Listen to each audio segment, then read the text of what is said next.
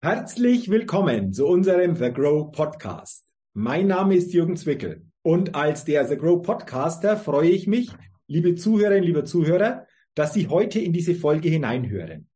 Und ich verspreche Ihnen in dieser Folge wieder, dass Sie ein ganz spannendes Interview zu hören bekommen. Denn ich habe heute im The Grow Podcast eine wieder sehr spannende und eine sehr interessante Unternehmerpersönlichkeit. Und ich begrüße Sie herzlich im The Grow Podcast Frank Epping. Lieber Frank, herzlich willkommen und schön, dass du dir die Zeit für unser Gespräch nimmst. Ja, schön, dass ich das bald tun kann. Ja, ich freue mich schon sehr darauf. Bevor wir starten, will ich dich natürlich den Zuhörerinnen und Zuhörern noch kurz vorstellen. Frank Epping ist CEO, Geschäftsführer und Gründer von Cup und Chino, der Barista Company. Es geht also mal ganz pauschal gesagt um das Thema Kaffee. Das ist aber sehr, sehr spannend. Darüber werden wir uns auch in diesem Podcast natürlich sehr intensiv austauschen. Doch bevor wir das tun, lieber Frank, geht es natürlich zu Beginn in diese Get-to-Know-Fragerunde. Fünf Fragen. Und wenn du soweit bist, lass uns gerne mit Frage Nummer eins starten. Okay. Frage Nummer eins. Frühaufsteher oder Nachteule? Weder noch. Weder noch, je nach Anlass. Je nach Anlass. Wenn es was ist, was mein Herz bewegt, wenn ich irgendwas Spezielles vorhabe, wache ich um 6 Uhr auf und will raus. Mhm. Und manchmal, wenn ich sage, naja, heute muss es nicht unbedingt sein, gehe ich auch erst, manchmal erst um halb neun ins Büro. Also okay. ich kann jetzt nicht sagen, es ist so oder so. Am Wochenende genieße ich es mit meiner Familie mal zusammen zu frühstücken und dann länger zu Hause zu bleiben. Aber in der Regel ist es komplett angepasst. Wenn eine Messe da ist, bin ich früh draußen und wenn nicht, dann nicht. Also ich hab, bin nicht der typische Frühaufsteher. Ich habe auch kein Problem, um 6 Uhr aufzustehen oder um 5. Aber ich mache halt, ich bleibe halt lieber auch mal ein Stündchen liegen. Okay, also sehr flexibel, wenn ich das ja. richtig verstehe, was dieses Thema betrifft. Wunderbar. Dann haben wir doch Frage eins schon gut geklärt. Dann Frage Nummer zwei. Was ist dein Geheimtipp, um auf neue Ideen zu kommen? Äh, das ist nicht so einfach. Das, das wie ich es am meisten praktiziere, ist, dass ich mir direkt über das Fachthema, was mich interessiert, mir Bücher hole von Leuten, die wirklich momentan sehr aktuell ist. Mhm. Ich habe gerade ein Buch, vielleicht darf ich das sogar äh, bekannt geben, das heißt Sichtbar, das ist ein Marketingbuch von Dr. Oliver Pott. Mhm. Äh, absoluter super Professor bei uns aus der Nähe aus Paderborn, wo meine Tochter auch in der Uni bei ihm gelernt hat. Und äh, das ist einfach klasse. Und wir versuchen dann, oder ich versuche dann diese Ideen, die da kommen, möglichst äh, in einem, ich sag mal, in einem Jahresplan dann umzusetzen. Weil das Problem ist immer, wenn ich nur, wenn man nur einen guten Punkt von einer Idee nimmt, dann ist es meistens damit nicht getan. Und mhm. deswegen versuche ich also dann, mir Fachbücher zu holen in verschiedenen Bereichen, um mich da schlau zu machen. Und wenn es geht, natürlich auch die Autoren kennenzulernen oder einen Chat zu machen, wenn ich mal Fragen habe.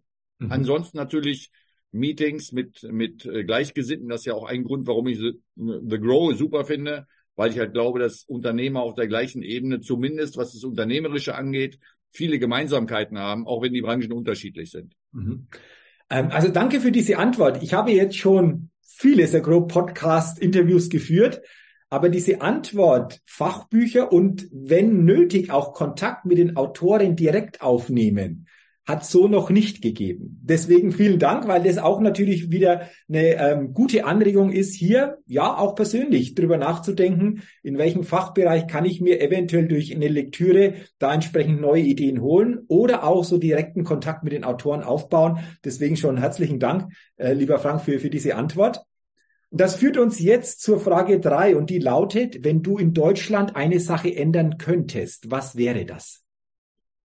Das ist, das ist eigentlich eine ganz, ganz klare Sache. Ich, ich würde versuchen, diesen ganzen Mitarbeitermangel oder Fachkräftemangel komplett neu aufzustellen. Und das würde bedeuten, dass in der Grundschule ähm, anderes Paket angeboten werden muss. Das, das fängt mit Fremdsprachen an. Und ab der fünften Klasse würde ich eine ganz klare Pflicht machen, dass jeder Schüler äh, pro Halbjahr ein Praktikum macht. Und wenn es nur ein oder zwei Wochen ist, vielleicht dann in der längeren Zeit ein Praktikum mal für einen Monat aber mir geht's einfach darum, dass die jungen Leute einfach die Firmen kennenlernen, dass sie die Angst verlieren, äh, dass sie den Frust verlieren vor irgendwelchen Dingen und dass sie sich frei entscheiden können, was sie tun. Und im gleichen Zug würde ich mir dann wünschen, dass die Firmen regional, nicht, nicht national, sondern die regionalen Firmen, die man dann auch kennt, die Möglichkeit geben, ein Haus der offenen Tür zu machen, dass diese jungen Leute sich die Firmen mal angucken und einfach mit den Mitarbeitern sprechen, ohne den Chef. Da soll es ja nicht drum gehen, sich zu beweihräuchern, sondern man soll einfach den jungen Leuten zeigen, was man tun kann. Und ich glaube, dann wird die ganze gesellschaftliche Situation mit, mit Geldern, mit allem, was momentan so diskutiert wird, wird dann halt so ein bisschen mehr auf, auf die basischen Dinge gestellt, die wirklich wichtig sind. Und ich glaube, dann kriegen wir auch ein besseres Verständnis von jungen Leuten. Momentan geht das alles sehr stark auseinander und das tut mir echt in der Seele weh und ich fühle mich auch in Deutschland momentan nicht mehr so richtig äh, wohl. Mhm. Weil diese ganzen Dinge, was da wieder in Berlin passiert ist, da kann man sagen, das sind Zusatz, das sind irgendwelche Dinge, die zufällig passieren, aber ich glaube nicht an Zufälle. Das ist einfach eine Frage von, gehöre ich dazu? Das ist eine Frage von, will ich generell irgendwie was gegen die Regierung machen? Und da ist irgendwas im Argen, was verpasst wird. Und ich glaube einfach die Integration der jungen Leute in die, in die Gesellschaft, die natürlich immer wieder äh, größere Sichtweisen kriegt. Äh, jeder junge, junge Mensch will was anderes machen als der alte. Aber diese Integration muss einfach stattfinden. Und wenn uns das nicht gelingt, dann haben wir keine Zukunft. Also danke für, für diese Gedanken. Sehr, sehr wertvoll. Ähm, dazu dürfen wir sagen, wir haben heute den 5. Januar 2023. Das ist der Tag, an dem wir dieses Interview aufnehmen. Und du hast natürlich diese Vorfälle in der Silvesternacht in Berlin angesprochen. Ja. Nur, dass wir hier die zeitliche Verbindung einfach auch nochmal schaffen. Aber ähm, absolut äh, wichtige Punkte, die du angesprochen hast. Und ich glaube, wir können nur hoffen oder auch in unserer Form unterstützen, damit es in diese Richtung geht. Vielleicht auch so in täglichen Momenten, wo jeder von uns diese Möglichkeit eventuell auch hat. Deswegen danke auch für diese Gedanken und diese Antwort. Dann sind wir schon bei der vierten Frage und die lautet, welches Start-up hat dich kürzlich begeistert?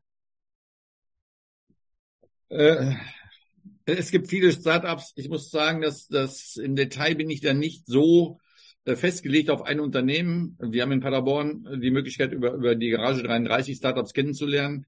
Also die Startups, die ich kennengelernt habe bisher, waren für mich jetzt nicht so, dass sie für mich genau gepasst haben. Aber es ist ein wichtiges Thema ich suche gerade auch ein Startup, was in, in dem Bereich Getränkeentwicklung äh, sta äh, stattfindet, an dem wir uns eventuell auch beteiligen würden. Aber es ist unheimlich schwierig für uns, äh, da den Kontakt zu machen. Und vielleicht gelingt es ja über The Grow, die eine oder andere innovative Firma zu finden, die dann sagt, Mensch, mit, mit dieser verrückten Kaffeefirma setzen wir mal auseinander. Wir entwickeln mal ein neues Produkt. Äh, das wäre ja jetzt super. Also wir drehen das mal um quasi. Also ähm, die Frage wäre jetzt, wenn jemand reinhört, äh, wie könnte dieses Startup oder diese Verantwortung des Startups dich oder euch begeistern für eine Zusammenarbeit, oder? Das wäre ja dann so quasi das Begeisternde umgedreht.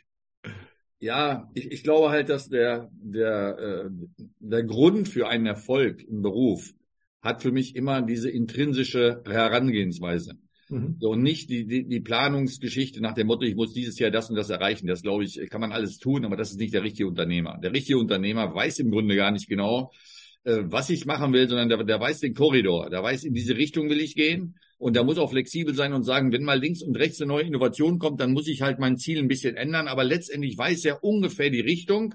Und dann muss er die richtigen Leute finden. Und manchmal muss man auch Dinge tun, von denen man im Herzen überzeugt ist und wo alle anderen sagen, totaler Quatsch. Also entweder man man lebt das und man hat dann eben das Feeling dafür oder man hat eben nicht den Erfolg. Und deswegen suche ich eigentlich so ein, zwei, drei junge Leute, die im Getränkebereich was machen wollen, für die diese Themen Gesundheit, Betriebsverpflegung, Schulverpflegung, dieses ganze Elend, was wir haben, dass wir überall Limonaden zu uns nehmen. Wenn man heute in eine Tankstelle geht, dann sind zehn Meter sind äh, Getränke da, die total gesundheitsschädlich sind. In der Schule werden Produkte angeboten, die total äh, schädlich sind. Warum machen wir das? Warum muss erst irgendjemand auf die Idee kommen und sagen, wir müssen bei den Produkten draufschreiben, dass sie grün sind, dass man sie, dass man sie haben darf? Das ist einfach ein Unding. Und die junge Generation hat völlig recht, dass wir als ältere Generation, ich bin auch jetzt über 60, dass wir uns da zu wenig Gedanken machen. Es kann einfach nicht sein, dass ich mich beim, äh, dass ich in einen Laden komme und, und mir werden einfach ungesunde Dinge angeboten. Zumindest muss man dann sagen, das ist ein anderer Bereich. Deswegen kann man, man kann ja nicht sagen Bio oder nicht. Und, und wir möchten halt ganz klar daran arbeiten, dass auch für junge Leute und gerade auch in den Betrieben demnächst eben Alternativen zu Süßgetränken eben auch da sind, die dann gesund sind, die Spaß machen und wo auch jemand sagt, ich werde in meiner, von meinem Chef werde ich eben auch angehalten, gesund zu leben. Mhm. Nicht zu rauchen und vielleicht auch ein paar Getränke zu nehmen und nicht den Zuckerbereich zu nehmen. Und, und das ist ein ganz wichtiges Thema, was viel zu wenig gemacht wird. Mhm. Ich sage jetzt mal Danke für dieses leidenschaftliche Plädoyer. ich glaube, da spüren wir einfach auch insgesamt ähm, ja diese innere Haltung von dir, von euch, was euch wichtig ist. Und du hast es schon gesagt, wenn sich hier jemand angesprochen fühlt, dann gerne mal in Kontakt treten, gerne sich mal austauschen, weil wäre schön, wenn sich da zukünftig durch diese Möglichkeit einfach auch ein gemeinsamer Weg ergeben würde. Vielen Sehr Dank also dafür. Und dann sind wir schon bei der letzten Frage in dieser Get-to-Know-Fragerunde, lieber Frank, und die lautet, auf welche Innovation könntest du selbst niemals verzichten?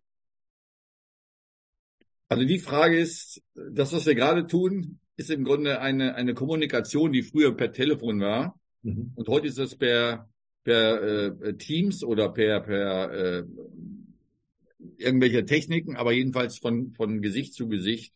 Und ich muss ehrlich sagen, ich hätte das nicht für möglich gehalten. Äh, wir hatten im Jahr 2020, als die, die Sache mit Corona losging, hatte unsere IT Gott sei Dank drei Wochen vorher für alle Mitarbeiter Teams eingerichtet. Mhm. Und mir war gar nicht klar, wie viele Reisen, wie viele Tage ich unterwegs bin, wie viele Stunden das dauert und, und wie schwierig das eigentlich früher war, mit kompetenten Gesprächspartnern für ein Thema zusammenzukommen. Und das möchte ich nie wieder missen, weil das ist für mich ein Traum. Ich komme morgens in die Firma, ich habe Ingenieure in der Schweiz, ich habe Leute aus USA, die, die im Marketing tätig sind, wir haben Leute in Asien, die, die das Thema haben. Und es ist eine Kleinigkeit zu sagen, wir machen jetzt einen, einen Teams-Call, der dauert vielleicht eine halbe Stunde. Man darf das natürlich nicht übertreiben. Bei vielen Firmen sehe ich dann, äh, wenn zwei oder drei Stunden Teams-Calls gemacht, das ist eine reine Zeitverschwendung. Aber wenn man wirklich sagt, in einer halben Stunde habe ich dann wirklich die kompetenten Leute ohne Reise, ohne irgendwas. Ich kann also viel, viel mehr Fragen stellen. Ich kann viel, viel mehr Umwege äh, vermeiden, weil ich genau auf das Ziel gehe. Und ich kann auch kompetente Leute, die ich habe, mal eben mit einer E-Mail einladen. Das finde ich ist für mich und auch diese Reaktion zu sehen im Gesicht, wie reagiert mein Gegenüber, ist was völlig anderes für mich als Telefon. Und deswegen versuche ich gerade bei fast allen Leuten, die mir wichtig sind, wo ich sage, das Gespräch möchte ich jetzt nicht nur nehmen als, als Preisindikator oder sowas, sondern ich möchte wirklich sehen, wie reagiert er da drauf, mache ich einen Teams-Call. Und ich habe am Tag, ich sag mal, fünf bis zehn Teams-Calls und ich muss sagen, seitdem ich das mache, äh, ist mir das visuell einfacher zu behalten, was wir machen und ich merke auch die Reaktion und das bringt mir wesentlich mehr als ein Telefonat. Okay, also auch das äh, hat sich in den letzten Jahr und in den letzten Jahren entwickelt ähm, ja. und du hast es schon angesprochen.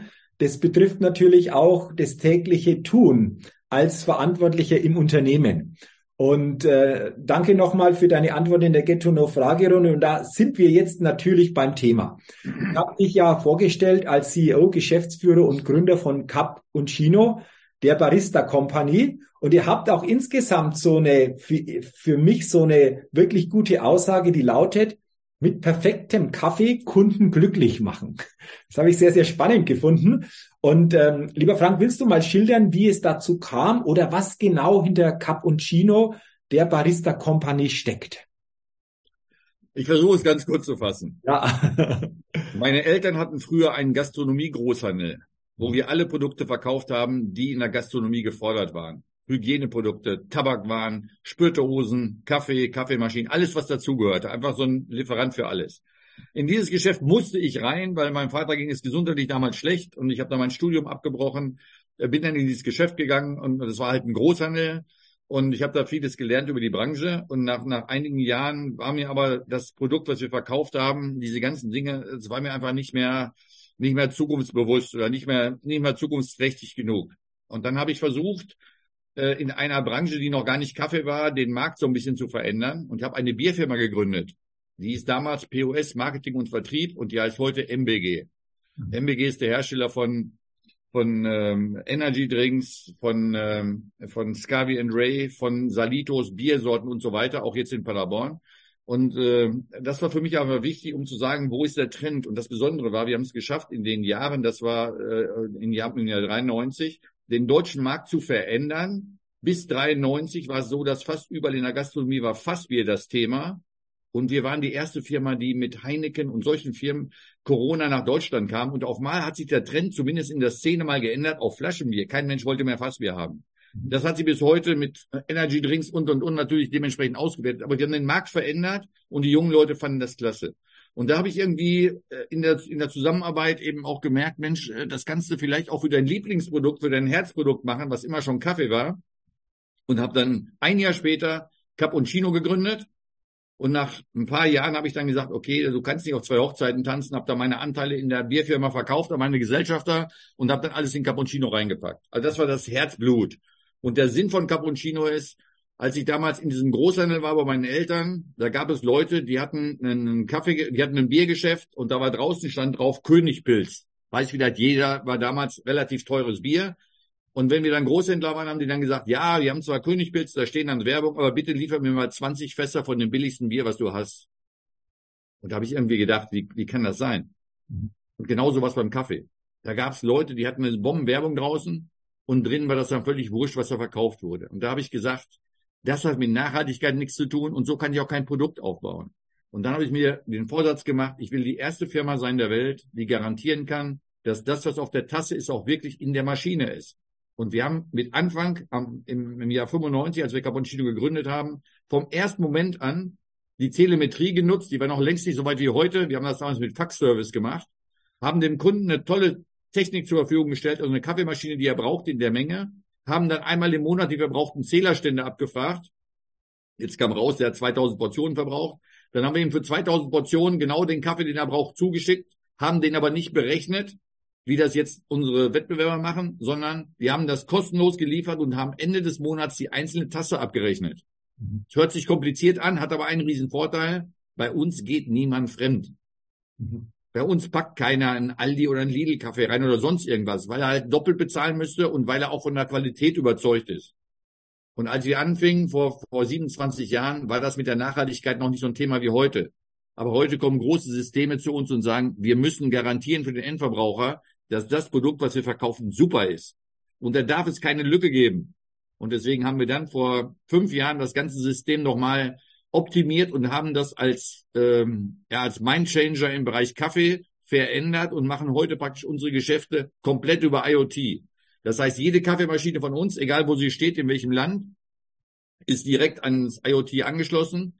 Und wir fragen praktisch weltweit nicht nur die Zählerstände ab und liefern den Kaffee, sondern wir bekommen über dieses System auch relativ schnell den Zustand der Maschine geliefert. Also wenn bei uns eine Maschine defekt ist, dann äh, wissen wir das eher als der Kunde und versuchen ihm zu helfen. In der Regel machen wir das auch nicht mehr mit einem Techniker, wie das früher so war oder was bei heute unseren Wettbewerbern noch ist, sondern wir können die Maschine zu 95 Prozent online reparieren.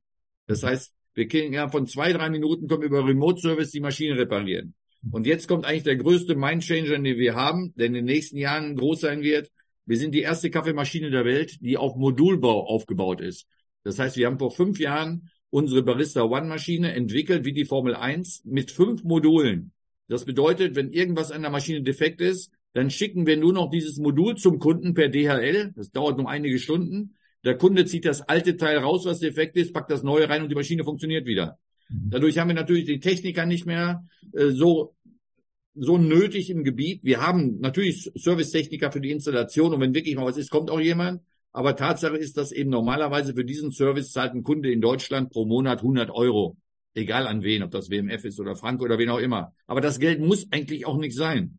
Und wir sagen ganz klar, wir sind zuständig bei uns für alles, was in der Tasse ist. Also nicht, wir sind nicht für das Kilo Kaffee zuständig oder für die Maschine. Wir sind dafür zuständig, dass in der Tasse der beste Kaffee ist.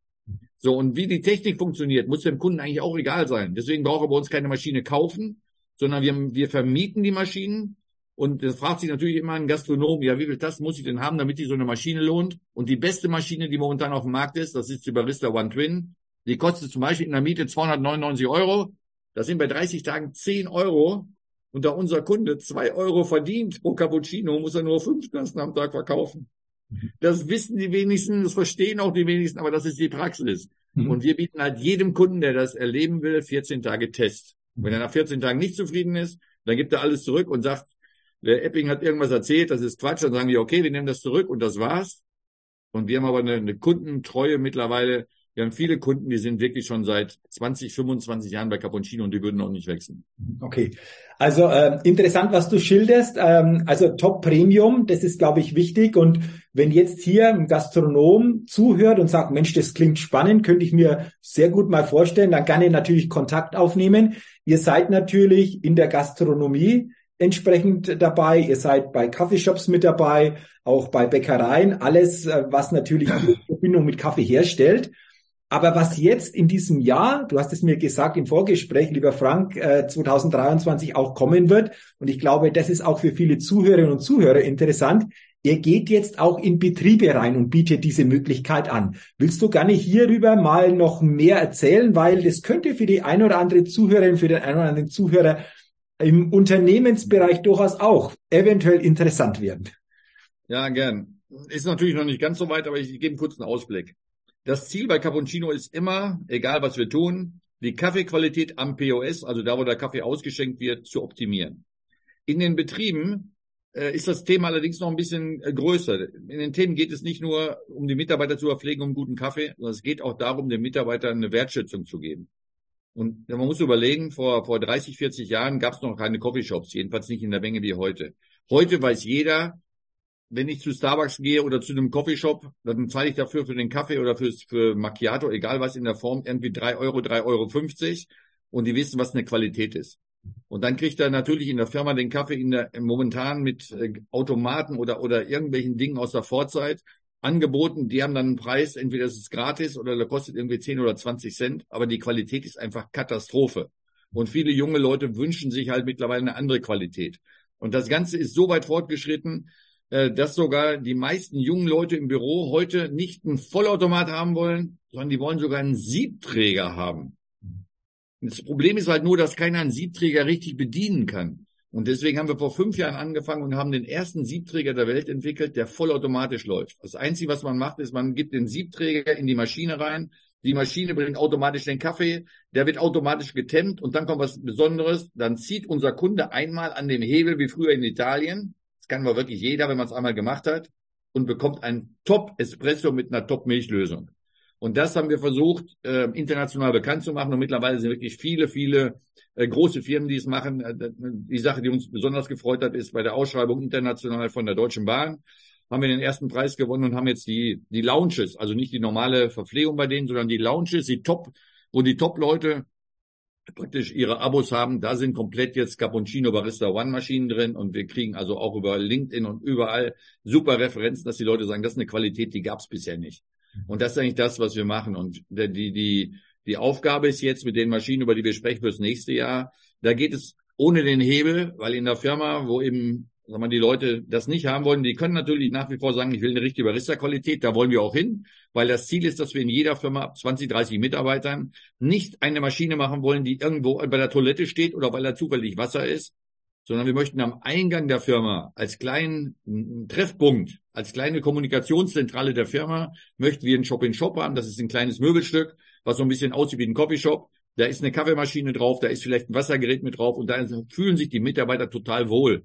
Und wenn man das dann überlegt, das ist die einzige Geschichte, äh, die der Unternehmer heute steuerfrei dem Mitarbeiter geben kann, was kein geldwerter Vorteil ist, sofern es kostenlos ist.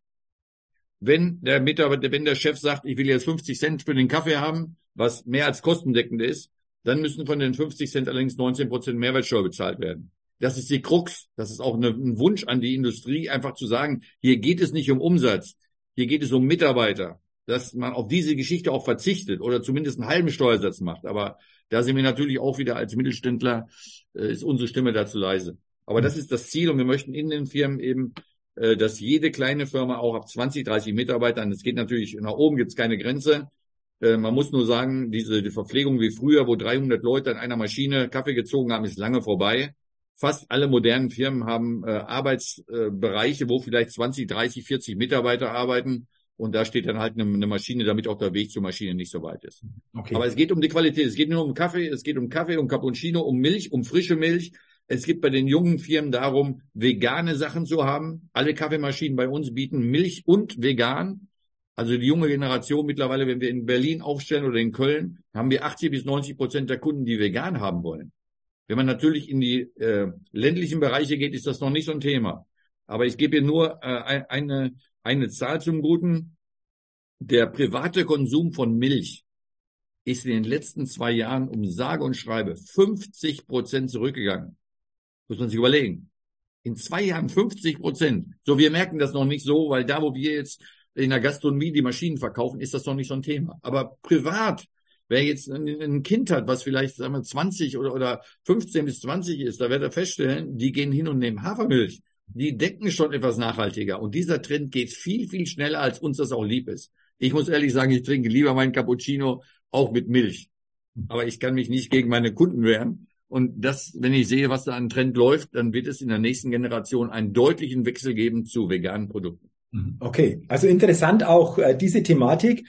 Ähm, ich habe jetzt vorher schon angesprochen, wenn jetzt hier eine Unternehmerin, Unternehmer dabei ist, der sagt, Mensch, das klingt spannend, das interessiert mich, das könnte ich mir gut vorstellen. Wie sieht's dann aus? Am besten mal direkt Kontakt aufnehmen, nehme ich an, oder? Das ist die eine Möglichkeit. Die andere ist, wir sind natürlich auch äh, on the road. Wir machen im Jahr zehn große Messen, äh, sind jetzt gerade nächste Woche in, in Nürnberg äh, auf der Hoga, äh, dann gleichzeitig auf der äh, auf der in Amsterdam auf der Horekava, dann gleichzeitig in Dubai nächste Woche Dienstag für drei Tage. Dann sind wir in Hamburg auf der Internorga, die dauert fünf Tage. Dann sind wir auf der Euroshop in Düsseldorf. Also wir sind auf vielen Messen, um natürlich zu unseren Kunden zu kommen, weil diese neue Technik halt so noch nicht bekannt ist. Und wir möchten einfach nicht einen Kunden überzeugen durch eine E-Mail oder nerven mit E-Mail oder Social Media. Wir möchten, dass nach Möglichkeit viele Leute durch zu unserer Messe kommen und einmal an dem Hebel ziehen und dann ist das Thema durch.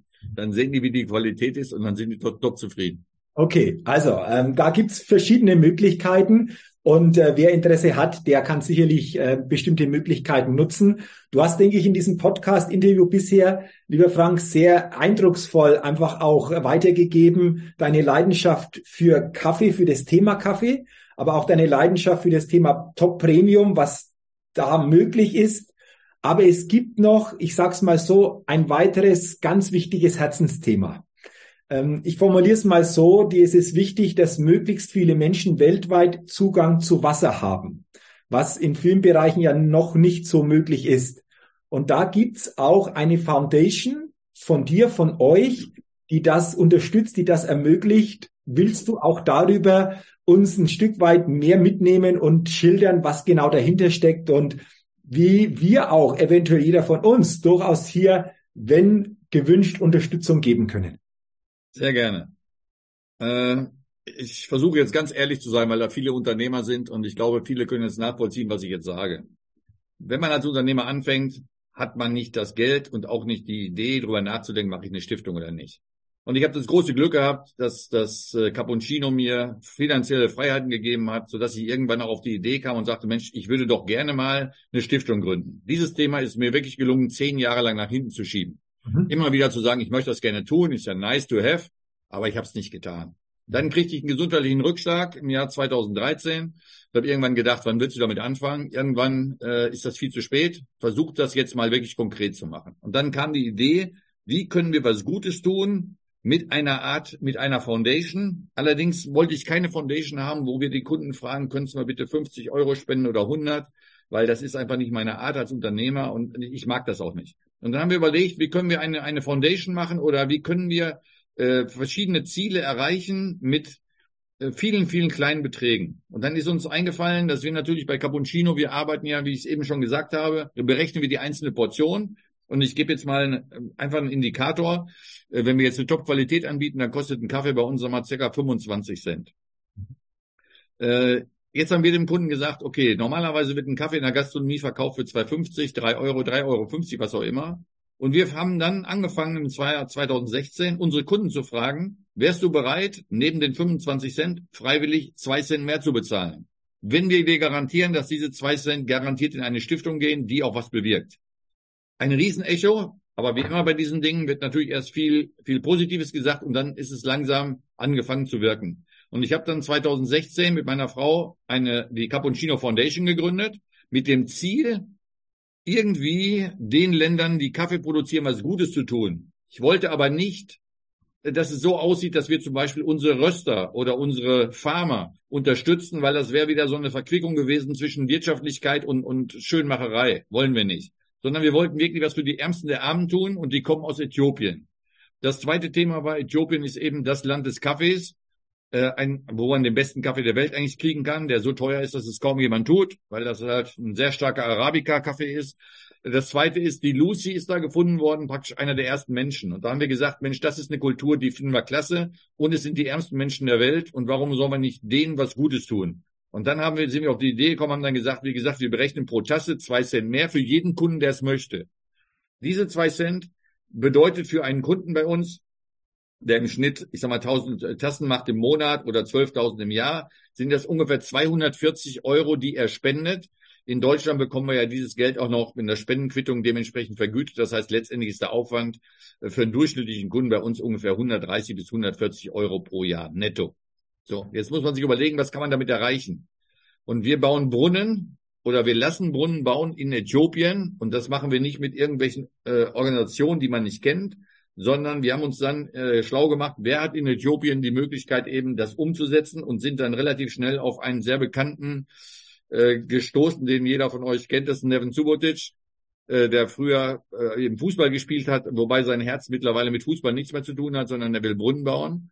Und ich habe mich dann mit ihm gemeldet und dann gesagt, Nevin, ich würde gerne die, die Sache unterstützen, können wir zusammenarbeiten? Und dann war er sehr skeptisch, hat dann gesagt, ja, ihr seid eben keine Non-Profit-Organisation, das wird schwierig. Aber irgendwann kam er dann zu mir und nach zwei Stunden war klar, wir ziehen jetzt an einem Strick.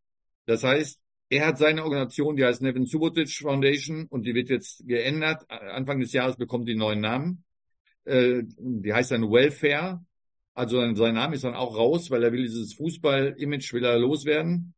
Und unsere ist die Capuncino Foundation. Und wir haben eine Arbeitsteilung. Wir sammeln praktisch die Gelder ein mit jeder Tasse zwei Cent. Wir garantieren unseren Kunden, dass sämtliche Kosten, die entstehen, wie eine Reise nach Äthiopien, äh, wie äh, Formulare zu machen und, und, und, zahle ich privat. Das heißt, jeder Cent, der wirklich da ist, wird gesammelt und wird Ende des Jahres Nevin Subotic zur Verfügung gestellt. Äh, zu diesem Zweck war am 9. Dezember auch in Hövelhof hier bei uns in der Zentrale mit einer Presse auch dabei und dann hat er einen Scheck bekommen und das waren wieder 150.000 dieses Jahr. Wir werden im nächsten Jahr, wenn wir die erste eine Million an, an Förderungen haben. Aber das Wichtigste an der ganzen Geschichte ist jetzt gar nicht, wie wir mit Cappuccino arbeiten, sondern das Wichtigste ist, um einen Menschen für sein Leben lang ans Wasser anzuschließen, ist das ungefähr eine Investition pro Kopf von 50 Euro. Hört sich jetzt erstmal viel an, ist aber im Grunde wirklich wenig. Und wenn ich dann den Steuervorteil rechne, dann heißt das für einen Unternehmer, für 30 Euro netto ungefähr, kann ich einem Menschen für sein Leben lang frisches Wasser bieten aus einem Brunnen. Und ich bin 2016 mit meiner Frau da gewesen, mit Nevin zusammen haben uns das angesehen und haben zwei Schulen besucht. Eine Schule hatte kein Wasser.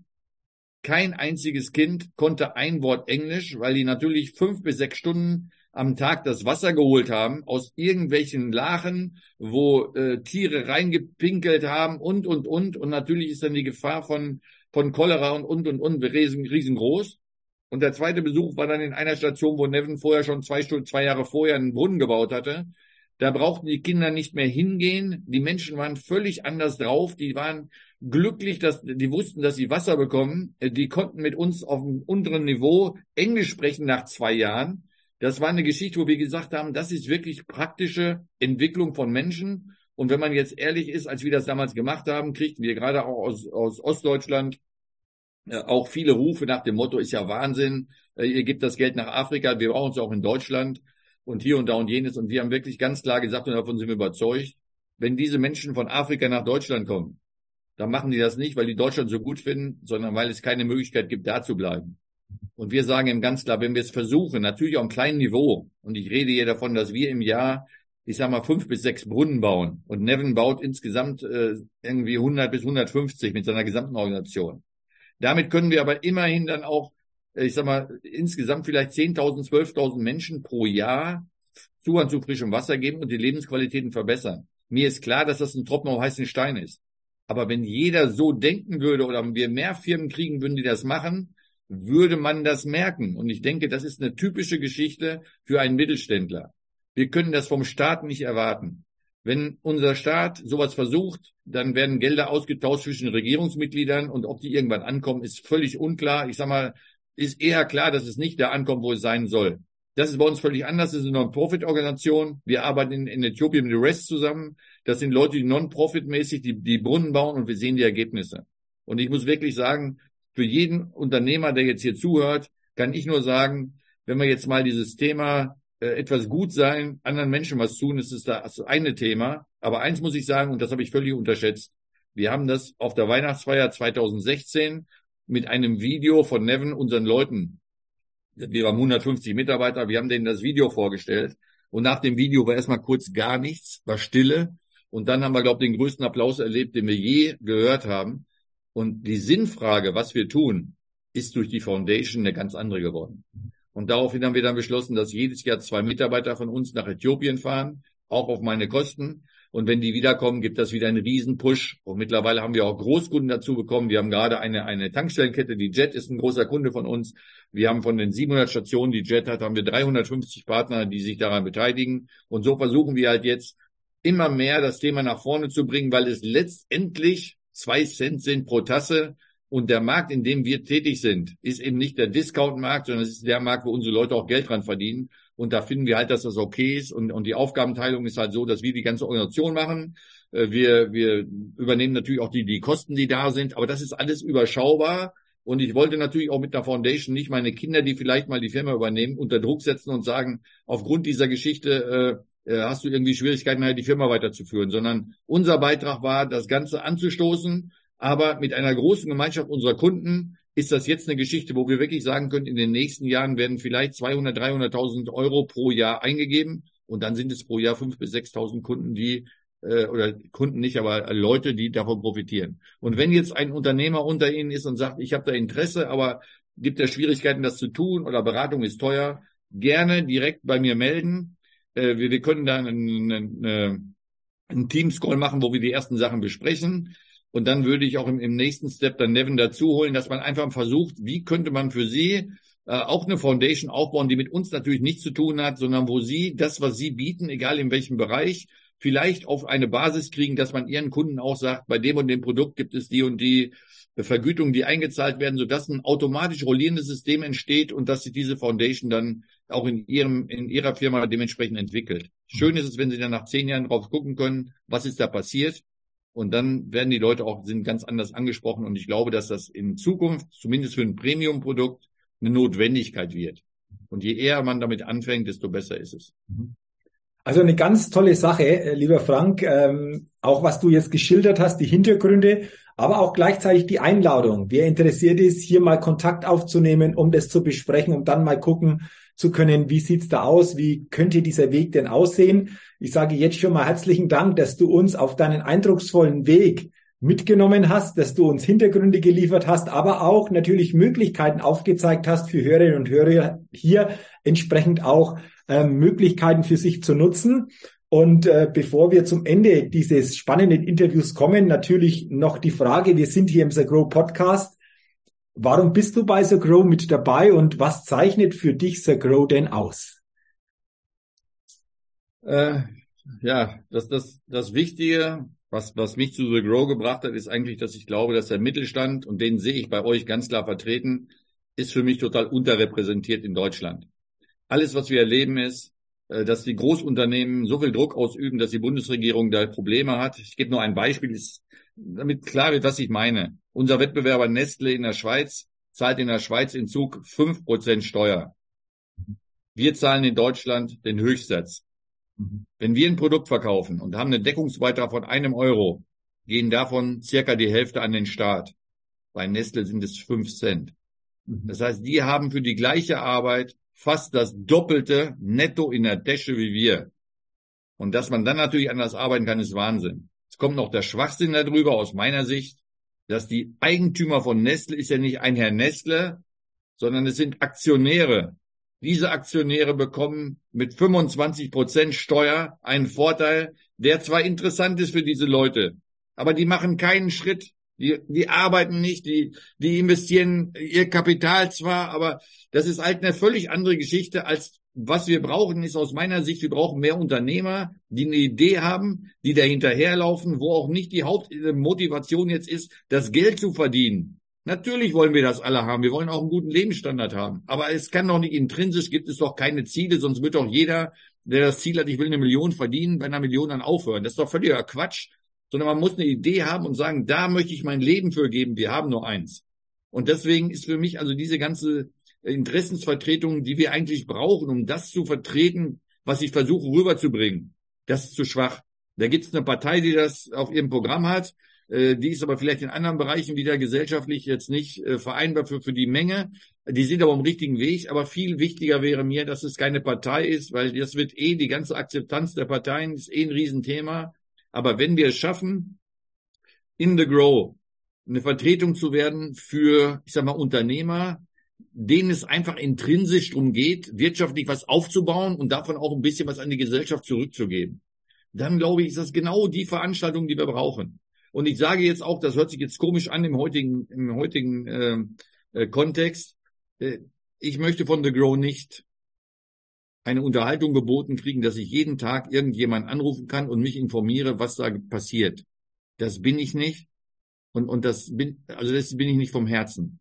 Ich wünsche mir von The Grow zwei, drei Veranstaltungen im Jahr, die ich gerne besuche, wo ich gerne Kontakte mache mit, mit interessanten Leuten. Und ich sage mal, mein Arbeitsumfeld ist eben so, dass ich eigentlich Fulltime in meiner Firma bin. Aber ich, ich würde mir wünschen, in dieser Geschichte so immer fünf oder acht Unternehmer persönlich kennenzulernen, äh, einigen vielleicht zu helfen, was die Foundation angeht, mit einigen vielleicht im Bereich Getränke was zu entwickeln, vielleicht auch Unternehmer zu haben, die einen ganz anderen äh, Einblick haben, einfach nur um Freundschaften zu machen, das ist richtig. Aber ich sage, mir geht's nicht darum, jetzt eine Riesenmenge zu haben, sondern mir geht's wirklich auch um Qualität und was ich anbieten kann bei denjenigen, die wirklich ernst gemeint jetzt einen Austausch machen, wo man sagt, ist, das interessiert einen wirklich, dann kann man gerne bei LinkedIn äh, Frank Epping googeln und man kann dann aber bitte da draufschreiben, äh, The Grow weil jede Anfrage nehme ich nicht an, weil ich möchte halt nicht unterhalten werden, sondern ich möchte versuchen, mit diesen Kontakten auch ein bisschen intensiver zu sprechen, um wirklich auch was mitzunehmen und auch um was wiederzugeben.